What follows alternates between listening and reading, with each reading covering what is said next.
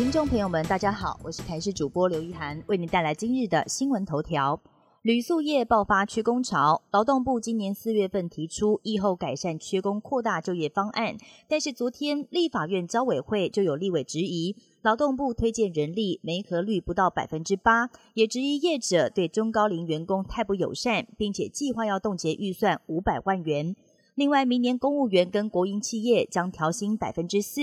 台铁跟高铁员工明年都会有望加薪。少子化冲击学校招生，也影响到全民健保保费的收入。健保署公告，从明年元旦开始，平均卷口数会从现在的零点五七人调降到零点五六人，这已经是连续两年降低。预估健保收入一年将会短收二十一亿元。有专家指出，恐怕未来每一年都要调整健保费率。天气方面，今天受到大陆冷气团的影响，天气转为干冷，各地多云到晴，只有东南部会下零星短暂降雨。白天温度感受起来还算舒适，但是要提醒大家，晚上之后天气会变得更冷，各地气温会比清晨还要来得更低。中部以北跟东北部只有十三、十四度，那么其他地区也只有十六到十八度。提醒大家都要做好保暖工作。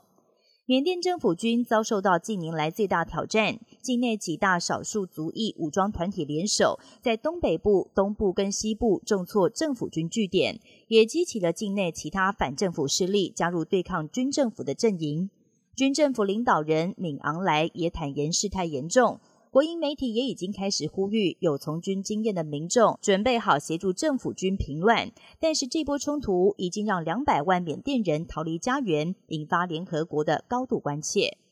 亚太经合会领袖峰会今天在美国旧金山登场，台湾领袖代表张忠谋抗力昨天下午飞抵旧金山，而夫人张淑芬今天也透露了，张忠谋精神很好，十七号也预计跟新加坡总理李显龙举行双边会谈。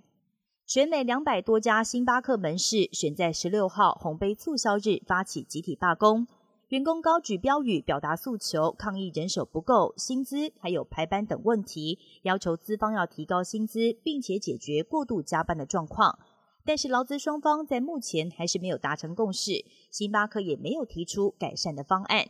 以上新闻由台视新闻编辑播报。感谢您的收听，更多新闻内容请锁定台视各界新闻以及台视新闻 YouTube 频道。